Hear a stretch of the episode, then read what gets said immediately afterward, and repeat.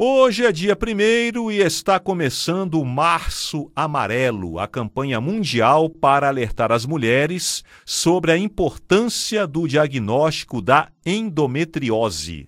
A doença afeta uma em cada dez mulheres em idade reprodutiva. No Brasil, a estimativa é que mais de 6 milhões sofram de endometriose. Para falar sobre este assunto, nós convidamos o doutor Vinícius Carruego, que é médico ginecologista. Doutor Vinícius, bom dia. Adriano, bom dia, tudo bem? Tudo bem, doutor Vinícius. Agora, antes assim de entrarmos aqui na questão do tratamento, né, do diagnóstico, queria que o senhor explicasse para a gente o que é endometriose. Tá bem. A endometriose, Adriano, ela consiste numa doença em que a camada interna do útero, que a gente chama de endométrio, o útero é dividido em três camadas. A de fora, que é a serosa, a do meio, que é o miométrio, que é o músculo que contrai na hora do parto, e o endométrio, que é a camada de dentro, tá certo? Esse endométrio é aquele, é aquele sangue da menstruação que descama mensalmente. Só que essa menstruação, parte dela sai pela vagina e parte retorna pelas trompas e cai na pelve da mulher.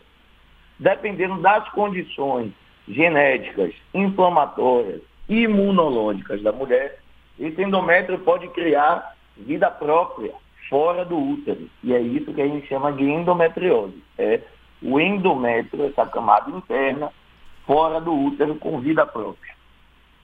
Ah, perfeito. E como é uma condição que não é muito compreendida, muito divulgada entre as mulheres, né, doutor Vinícius? Então a mulher, por exemplo, pode ter talvez aí alguns sintomas que ela pode confundir com outras coisas e acha que é, por exemplo, uma cólica menstrual que de, ela, tá, todo mundo tem e na verdade pode ser endometriose. Seria isso? Perfeito. Como é que a gente diferencia? Geralmente, a cólica da endometriose é uma cólica progressiva. O que é isso? Quando a mulher tinha 15 anos, essa cólica era é, nota 1 em 10, sendo 0 sem dor e 10 a pior dor da vida.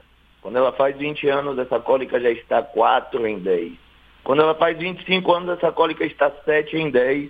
E quando ela faz 30 anos, ela está completamente incapacitada, indo para a emergência mensalmente às vezes sem conseguir ter atividade sexual, porque essa dor já chega 10 em 10. E aí realmente é uma situação complicada. E aí, essa demora no, no diagnóstico, né, que causa esse drama que o senhor está explicando. Esse é o motivo de uma iniciativa como o Março Amarelo para mostrar para as mulheres, para as pessoas né, que estão em volta também, olha, isso aí pode ser endometriose, essa cólica que está doendo demais. Essa é a ideia do Março Amarelo? Perfeitamente, Adriano. Para você ter noção, o atraso diagnóstico no mundo gira em torno de oito anos. O que seria isso? Desde os primeiros sintomas que a mulher começa a apresentar até ela ter o seu diagnóstico firmado por um médico, iniciado o tratamento, isso em média no, no mundo dura oito anos. Isso é um absurdo, não é?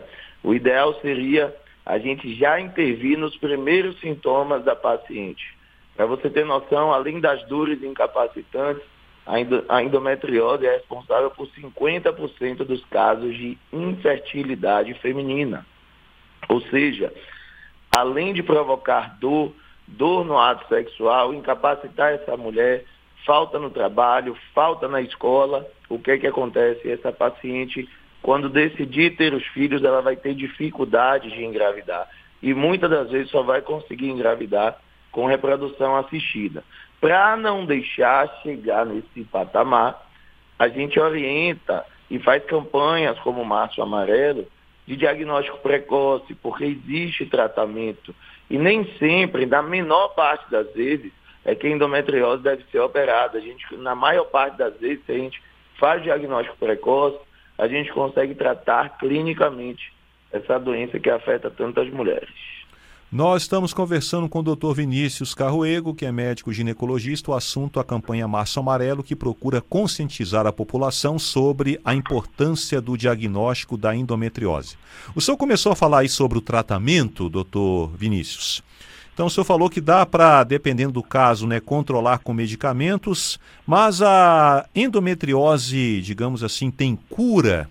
A mulher pode, por exemplo, dependendo do tratamento, ficar livre da endometriose, ela vai ter que conviver com um tratamento que só talvez ali alivie os sintomas.